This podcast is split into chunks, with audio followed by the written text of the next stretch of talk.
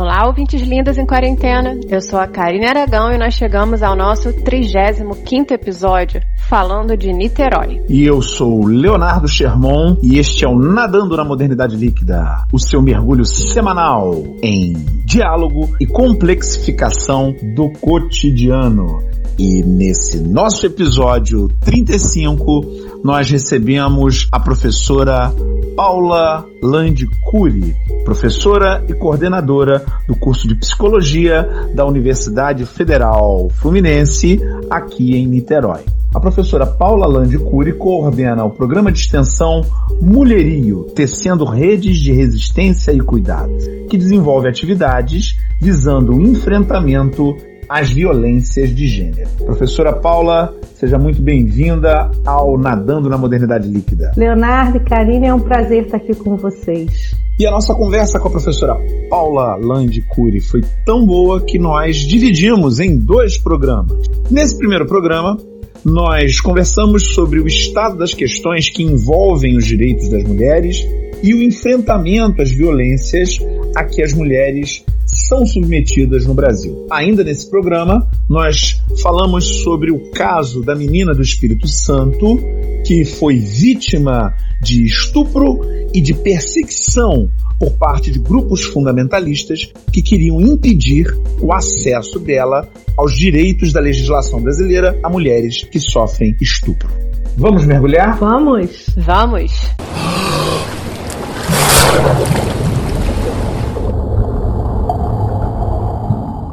Paula, recentemente, numa das matérias da Agência Brasil, informava que os casos de feminicídio aumentaram 22% em 12 estados durante a pandemia. Numa outra matéria da revista Isto É, informava que durante a pandemia as denúncias ao número 180, que é um número destinado a receber ligações de casos de violência contra as mulheres, subiram 40% durante a pandemia. Então a gente poderia começar por aí a nossa conversa. Como você vê esse aumento de denúncias ao número 180, esse relatório que afirma que houve um aumento de casos de feminicídio durante a pandemia? Eu vou começar antes de chegar, né, no 180, em números, falar um pouco de um receio que tenho de ligar a violência contra a mulher à pandemia apenas e a gente ficar nisso, né? A gente não pode circunscrever a violência doméstica à pandemia. E a gente escuta muito essa ideia de que aumentou por causa da, né? E aí eu faço um grifo a isso que é o por causa da. A pandemia não é a causa da violência, né? A gente não pode dizer dessa forma. Ela sempre teve presente na sociedade, a gente sabe que é efeito de patriarcado, do machismo estrutural e não do momento pandêmico. Claro, tá também que a gente pode dizer que o momento pandêmico pode até corroborar para o seu agravamento, mas não se encerra nela, né? É, acho que a violência doméstica é um problema super complexo, atravessa a nossa sociedade com ou sem pandemia. Não podemos perder isso de vista. A pandemia não é a causa da violência. A violência já existia antes da pandemia, é isso? É, é nesse sentido que eu estou tentando marcar, né? Que, que parcimoniosamente eu até posso dizer que a pandemia agudiza as violências. E especialmente porque ela retira de cena a possibilidade das mulheres recorrerem suas redes de cuidado e de proteção, as redes de, de, apoio extensas, né? E a dificuldade que principalmente num primeiro momento, né, quando tudo ficou em suspenso, as coisas se complicaram bastante. Eu gosto muito de dizer que na verdade a gente tem em curso duas pandemias. A gente tem uma que é provocada por um vírus que é invisível, letal, que ganha destaque, né, esse ano e aqui no Brasil a partir de março, e uma outra inscrita na história das sociedades, desde os tempos mais remotos, que segue invisível e invisibilizada a despeito, né, de todo o sofrimento e da letalidade. Os números de feminicídios vão mostrar isso. Quanto é letal a violência contra a mulher. E Paula, a gente tem aí duas pandemias subnotificadas. Sim, sim, a gente tem muitos e muitos problemas delas decorrentes, né? Vou colocar assim. Uma outra questão que me chama muita atenção é o uso que a gente faz da palavra violência doméstica no singular. Porque quando a gente está falando de violência doméstica, a gente está sempre falando de violências. Elas são plurais são aquelas que ocorrem no âmbito da unidade doméstica, da família, das relações íntimas de afeto e se apresentam de formas diversas. A gente separa, né? Física, sexual, moral, patrimonial, psicológica. Algumas são super claras e fáceis de ver. São escrachadas. Outras não. Não são evidentes. No entanto, acho muito difícil a gente pensar uma e não estar tá articulada a outra. Né? Por exemplo, você pega uma pessoa que é vítima de uma violência sexual, uma violência sexual necessariamente tem uma violência física e uma, uma violência psicológica. É, é, elas são intrínsecas, né? Então essa separação, ela é muito difícil, né? E eu acho que essas que são menos evidentes, elas são as mais difíceis de serem trabalhadas. Porque quando uma pessoa leva uma surra, e fica machucada, tem marca, é visível, é fato. Ninguém vai negar aquilo que está na cara. Não é o que acontece com as outras. E nesse momento que a gente está vivendo, não é o que acontece com a maioria delas. É o que você estava dizendo, né? Essas marcas que são evidentes e que deixam explícita a existência da violência, elas não estão sendo vistas pelas redes de apoio às mulheres, já que a pessoa não vai à igreja, a pessoa não vai ao trabalho, a pessoa não vai às compras, não, não conversa com os vizinhos. As crianças não vão à escola. As crianças não vão à escola, não relatam o que está acontecendo dentro de casa. E me parece que essas outras violências também que você pontua como as não visíveis, são inclusive um tanto estigmatizadas como se fossem menores. É feito pouco caso em cima delas. Então, e aí isso, né, aponta para uma violência, a meu gosto, ainda maior, que é a violência mesmo do patriarcado, né? Tudo que, tudo que sai da boca da mulher, é, a fala da mulher, ela por definição já está em suspeição.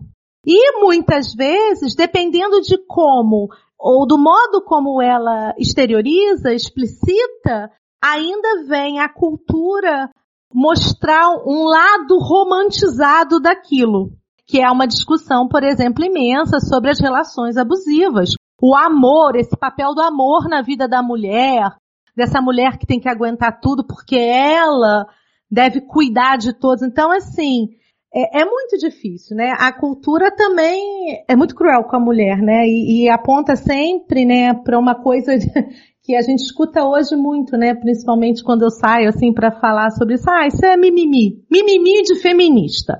Violência contra a mulher é mimimi de feminista, né? Imagina essa fala. Essa ideia que você levantou do patriarcado, que é pano desses acontecimentos, está muito relacionada àquela estrutura bipartida que a gente faz o que, que é o locus do homem e o que, que é o locus da mulher. Então a gente divide como se a voz fosse do homem e o silêncio da mulher. A agressividade do homem a fragilidade da mulher. Então a gente coloca a mulher nesse, nesse lugar de receptividade da violência. É toda essa imagem que a gente tem cultural, essa psique cultural que a gente desenvolve, né? E o ponto que você levantou da suspeita da fala feminina está muito ligado àquela ideia de injustiça epistêmica. Né? A mulher precisa sempre provar alguma coisa anterior à sua fala, né? Que é, a gente já está relatando a questão aqui das subnotificações, das violências, aquela pergunta que, ah, mas por que você foi agredida? Por que isso aconteceu, toda aquela suspeição feita em cima dela que está enraizada nessa nossa cultura. Nesse sentido, né, quando você fala um pouco sobre os papéis, né, os papéis sociais, a gente também tem que lembrar, quando a gente vai falar das violências, né, domésticas, que elas atravessam as mulheres, mas não só. Essa ideia que é só as mulheres a gente precisa também é, desconstruir um pouco, porque na realidade as violências domésticas são violências de gênero. E nesse sentido, são aquelas que vão marcar as relações de poder. A gente acaba aproximando gênero às mulheres porque a gente parte de uma certa compreensão de sociedade em que a mulher vai ocupar uma posição subalterna ao homem, né, ficando sujeita a uma dominação masculina. Mas acho que é importante demarcar que apesar das meninas e as mulheres serem as maiores vítimas, ela também atravessa outros corpos.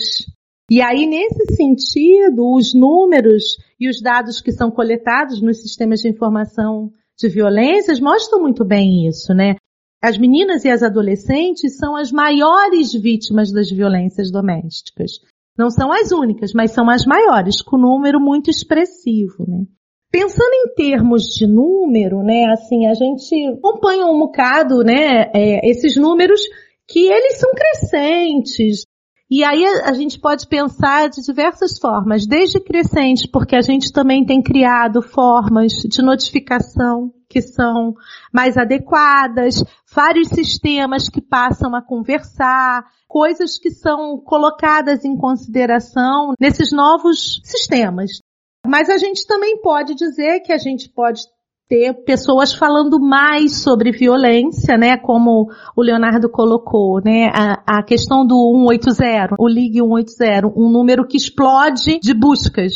O 180, num primeiro momento, era um, um número que você ligava para buscar ajuda, e não exatamente um número para denúncia, né? Então acho que tem uma formalização que nos escapa nesse monte de coisas que a gente escuta quando a gente diz aumentou o número de ligações ou aumentou o número de comunicação, né? O que, que quer dizer comunicação de violência? Comunicação de violência pode ser, por exemplo, o que a gente faz quando a gente está fazendo esse podcast. A gente está comunicando ao mundo que tem violência acontecendo.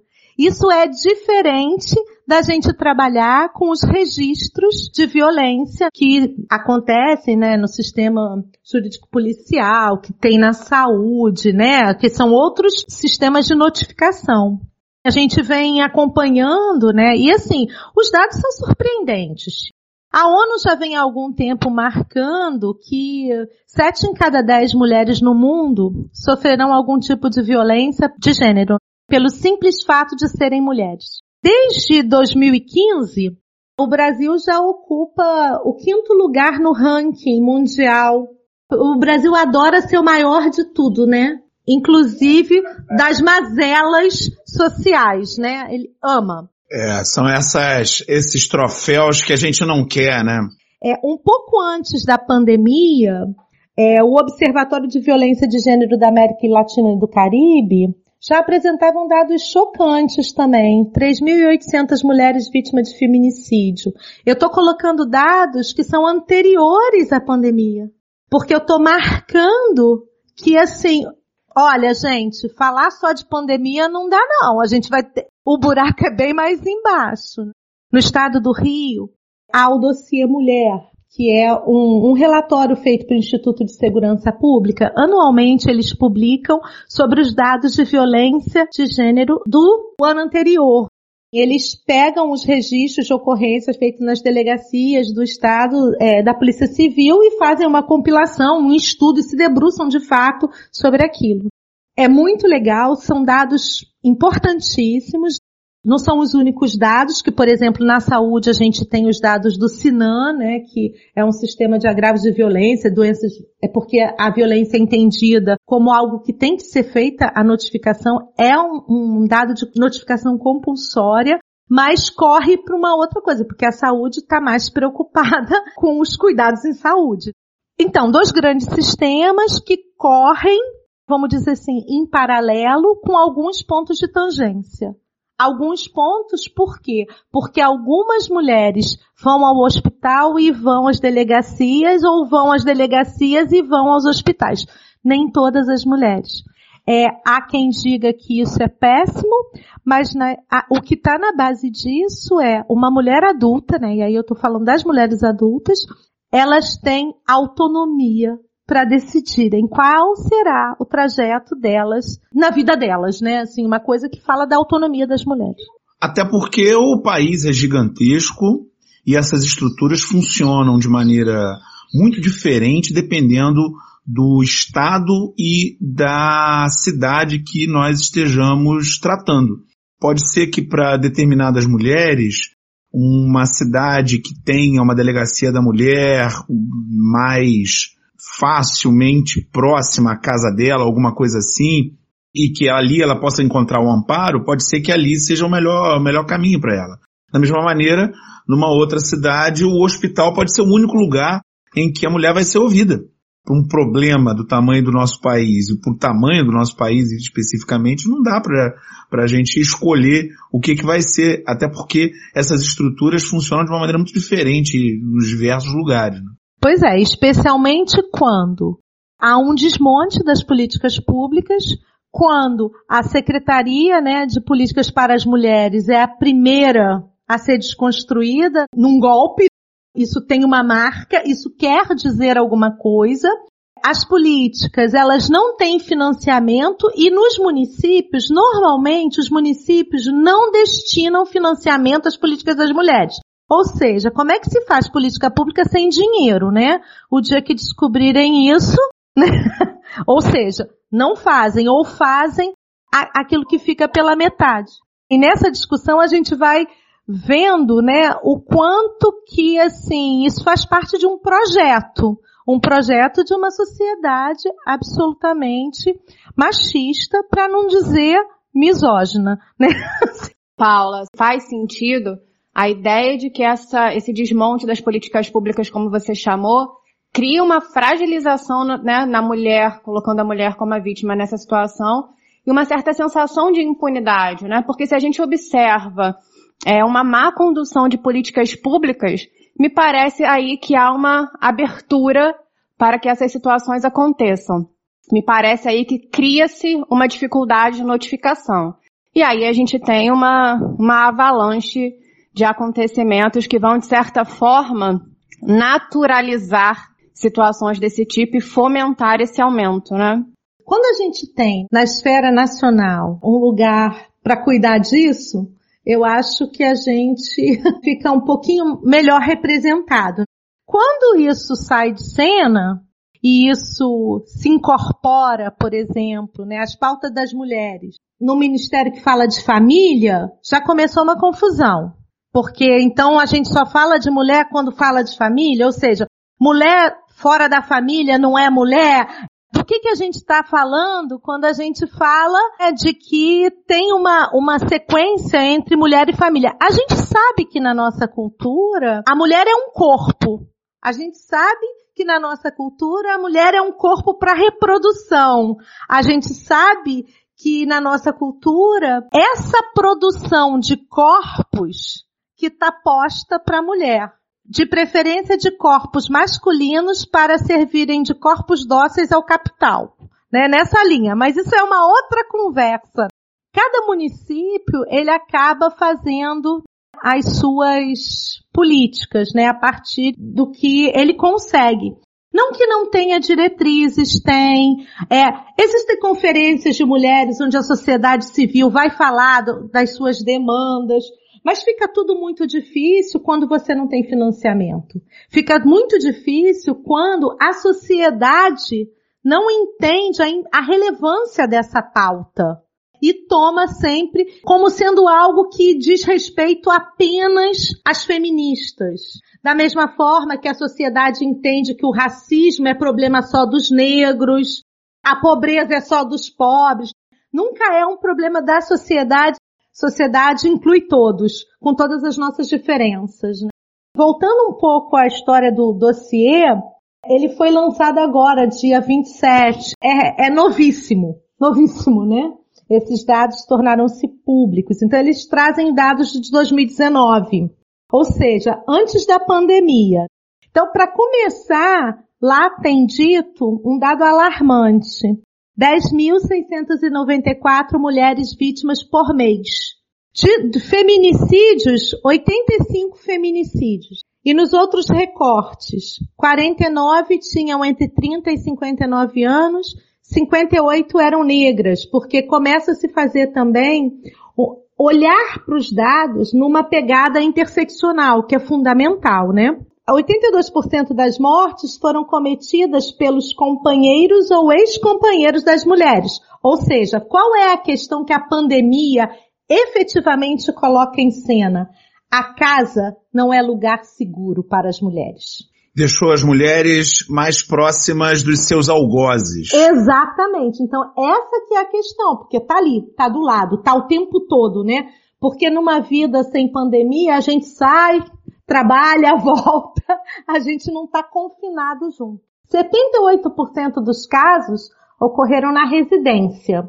44% o motivo foi o término do relacionamento. É incrível a gente pensar que em 2020 a gente ainda fale que o término de uma relação amorosa leve alguém à morte. É preciso lembrar aqui a dificuldade para conseguir a aprovação da lei do divórcio no país. Uhum. É uma lei absolutamente nova. E que foi uma disputa absurda porque havia uma cruzada anti-divórcio lutando com todas as suas forças, todas as suas possibilidades para evitar que o divórcio fosse criado no país. E é uma lei da década de 70. 77, Leonardo. Tem pouco mais de 40 anos. E é incrível pensar, né, que eu, eu, enquanto mulher, vivi um tempo antes dessa lei. Hoje, como mulher divorciada, que, enfim, eu, eu recasei, mas como divorciada, o que seria então? Porque eu me lembro de quando na minha escola ninguém era filho de casais separados e depois virou todo mundo filho de casais separados, né? O que, que isso significa? Eu tenho idade suficiente para ter passado por essa transição também. E eu, que era filho de, de, de, pais separados e que era neto de avós separados, eu, eu já estou na terceira geração do divórcio. Mas eu, eu percebia, eu achava muito estranho, por que, que a minha avó e meu avô não se veem? Ele, mas eles não eram divorciados, porque 77, eles não podiam, eles eram desquitados, como a uhum. legislação da época permitia. Permitia, mas punia demais a mulher. Esse rótulo de mulher desquitada. Punia. As mulheres não tinham CPF próprio. Eu lembro que a minha mãe tinha o mesmo CPF do meu pai. Eu lembro que a minha avó, para ter as coisas dela, ela teve uma dificuldade danada. Sabe o que, que ainda é mais interessante, né? E aí, assim, você como alguém que é, dá aula de história, é um professor de história, é que quando eu às vezes vou conversar, por exemplo, com os meus alunos sobre isso, isso a gente fala, parece que foi, sei lá, três séculos atrás, quatro séculos atrás. Não, e foi há quatro décadas. As pessoas que sofreram isso estão vivas. Então, existe um livro muito interessante que se chama A História do Estupro que fala sobre a história do estupro na França e, em 1800 e tal, que foi também esse, como é que se olha para isso, quais eram as questões que estavam em cena. E assim, pegar um livro que fala do estupro no antigo regime francês ou hoje, dá no mesmo. Pelo menos hoje aqui no Brasil. As questões são as mesmas. Dá até nervoso de ler o livro, né? Assim, é estranhíssimo às vezes a gente perde essa dimensão, né? Que foi ontem, ontem que isso tudo estava em cena. E a gente perde a dimensão, às vezes, de como a gente tem reproduzido isso de maneira análoga. Porque quando o Léo fala da questão do CPF, sua mãe não tinha um CPF próprio, para mim é análogo a hoje a gente dizer que uma mulher não pode fazer tal coisa porque ela está sozinha. Ou seja, ela é, precisaria ser dependente de uma figura masculina. Então essa ideia da sua própria identidade, da sua própria autonomia, estar conectada a uma outra figura. A gente tem reproduzido isso de outras formas. E olha uma reprodução, Karine, que é super interessante. O que entra no escopo das violências patrimoniais. Porque a violência patrimonial, ela não é só uma luta pelos bens, no sentido da casa, o carro, o apartamento. Uh -uh. O que a gente vê são violências que dizem respeito a homens que rasgam a identidade, a carteira de identidade, mas entende que no rasgar a identidade é rasgar a identidade da mulher. São formas que estão ali que a gente precisa se debruçar para entender efetivamente, né, o que está se dando. E coisas muito estranhas para a gente hoje, né, por exemplo, eu estudo bastante a questão da violência sexual. O que, que é um código até o início dos anos 2000 sustentar a ideia de mulher honesta? Honesta igual virgem. Ou achar que uma mulher dentro do casamento não pode ser estuprada porque isso não, exi não, não tem consentimento. Você pertence ao outro. E a gente está falando de 20 anos atrás, né? Essa ideia nova, que na verdade ela deveria ter sido sempre, mas que surge com o consentimento como sendo fundamental nas relações. Isso não existia. As nossas leis, elas são muito, muito, muito arcaicas. A gente até pode entender, dar um desconto, que realmente a sociedade caminha na frente da lei. Porque quem cria a lei não pode prever o que, que vai acontecer. Mas não precisa ser tão lento. Não precisa a coisa ficar tanto no tempo. E a gente discute muito pouco. Por exemplo, nesse mesmo dossiê, traz diversas discussões importantes sobre a questão da violência sexual. 58,9% dos estupros acontecendo dentro de casa, com proximidade entre vítima e agressor. Crianças até 14 anos, 65,9% são as mulheres estupradas. A idade das mulheres ou das pessoas do sexo feminino são as meninas até 14 anos. Mais de 44% dos estupros de vulneráveis, ou seja, de meninas até 14 anos, foram praticados por pais, padrastos ou responsáveis. Então, Paulo, dentro disso que você está falando, a revista Piauí, na sua seção Igualdades, lançou uma análise desses dados do SUS a respeito das internações para aborto ao longo do ano de 2019. E esses números que você está apresentando são compatíveis com os que eles apresentaram no seu tamanho e no seu horror. Num determinado momento da matéria, eles afirmam que em um mês o número de meninas internadas por aborto dá para encher cinco ônibus escolares. Em 2019, em média, 150 meninas foram internadas no SUS por mês para serem submetidas a aborto. E nesse sentido, é muito importante que a gente discuta o caso que ocorreu no mês passado a respeito de uma menina de 10 anos que foi estuprada por um tio de 33 anos e que ficou grávida no Espírito Santo. A situação foi denunciada e, em função da cruzada anti-aborto, a família da menina teve que participar do programa de apoio e proteção a testemunhas, vítimas e familiares de vítimas da violência, chamado Provita, do governo do Espírito Santo.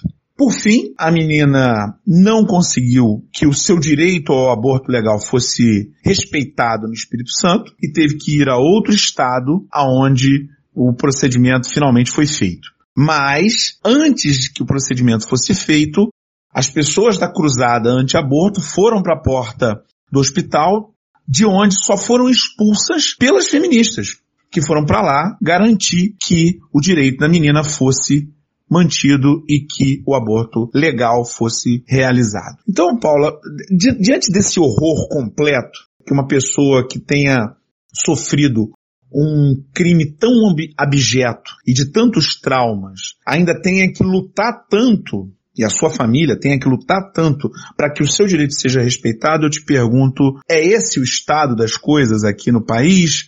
Realmente, para conseguir esse direito, a situação é muito complicada assim? Ou esse foi um caso de exceção? Essa discussão é importante, né? Primeiramente, eu digo que veementemente tem que repudiar o ocorrido, né? A condução dada pelos diversos atores, nesse caso, uma menina de 10 anos, que eu acho que a gente precisa marcar estuprada e grávida, revela, né, o quanto nós estamos distante de uma igualdade, uma sociedade igualitária, sustentada pela garantia de direitos humanos, sexuais e reprodutivos e de um Estado laico, né? Fundamental, né? Da gente ter sempre que bater nessa, tecla. O Estado é laico. Assim, apesar dessa repercussão tomada, ele não é um caso isolado.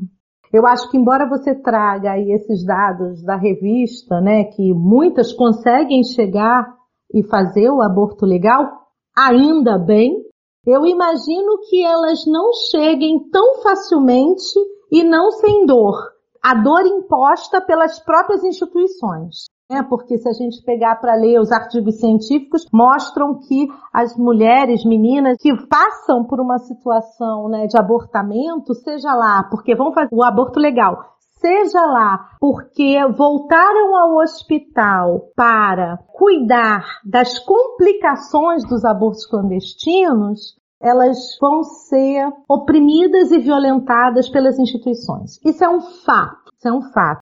Como se elas já não tivessem sido oprimidas e violentadas antes, né? Porque a gente está falando aí, por exemplo, esse caso da menina, da criança. Eu acho que a gente precisa colocar os nomes assim na mesa para a gente observar o absurdo da situação. A gente está falando de crianças, não como um caso isolado, mas crianças. E no caso dessa menina abusada desde os seis anos de idade.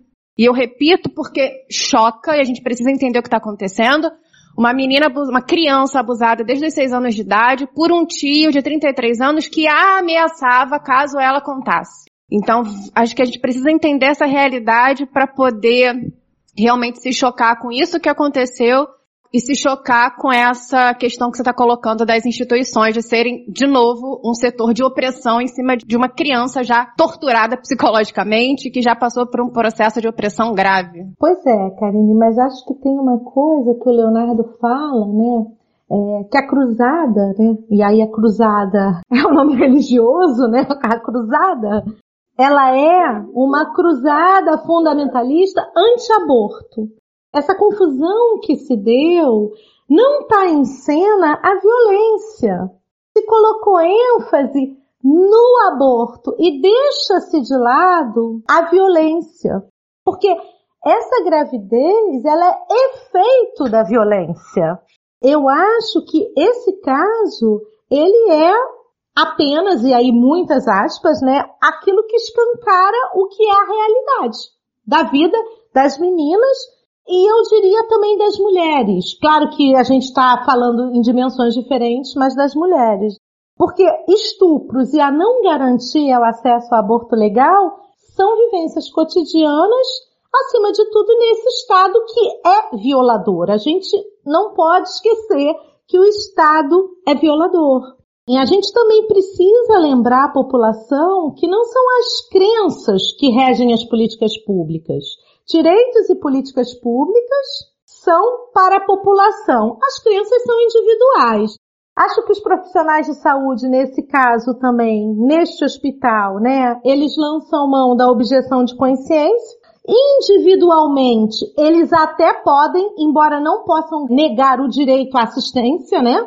Mas a instituição pública não pode negar direito. Muito menos uma instituição pública de referência. De referência, o Ministério dá dinheiro, inclusive, para essa instituição. Para ser um hospital de referência, dá os insumos, né? Tem uma lógica que é simplérrima, que precisa ser falada. Se você é contra o aborto legal, quando você for estuprada, tem o seu filho. Vai ser respeitado. Acabou. Agora, se você trabalha numa unidade de referência para o aborto legal e não concorda com ele, peça para ser remanejado. Isso é mais honesto. O que não dá é para gente achar que a minha crença vai determinar uma política pública e atravessar o direito do outro, ou os meus princípios me autorizam a não trabalhar num lugar que, por definição, eu sei que é aquilo que faz. Entende? Assim, então acho que as pessoas precisam de honestidade. Esse é um princípio de honestidade. Eu acho que a discussão ela foi moralizante o tempo todo. Precisou das feministas irem lá para beira para dizer, ó, oh, garantia de direitos. Foi moralizante, foi tosco, muito tosco, centralizado na menina, na menina enquanto culpada e não na violência e no que, que significa maternidade forçada. Mais uma vez é a sociedade que culpabiliza uma criança, a sociedade e a instituição que nega o direito. Mais uma vez, é uma sociedade que se cala diante da cultura do estupro, coisa que a gente não fala.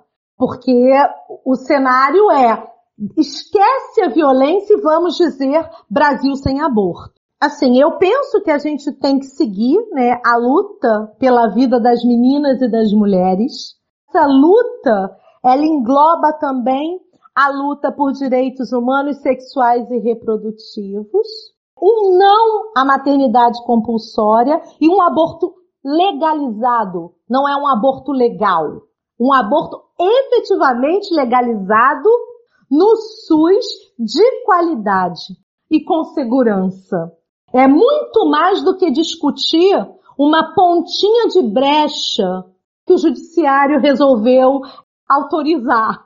E nós temos uma grande dificuldade no nosso país em que nós misturamos religião e Estado de uma maneira absurda para qualquer Estado que se preze e que tente parecer minimamente democrático. Dentro disso, só nos resta perguntar. Calma, calma, calma, que dessa vez o E Agora José vai ficar para semana que vem, quando nós continuaremos conversando com a professora Paula Cury sobre as medidas adotadas no enfrentamento dessas violências contra a mulher. E agora José não. E semana que vem, José? O José vai ter que esperar. E por conta disso, as mensagens na garrafa também passaram para a semana que vem, o que dá tempo de você mandar a sua mensagem, a sua colaboração nessa conversa tão boa com a professora Paula Cury. Tchau, gente, e até a semana que vem. Valeu, galera. Aquele abraço. Achatem a curva. E até semana que vem.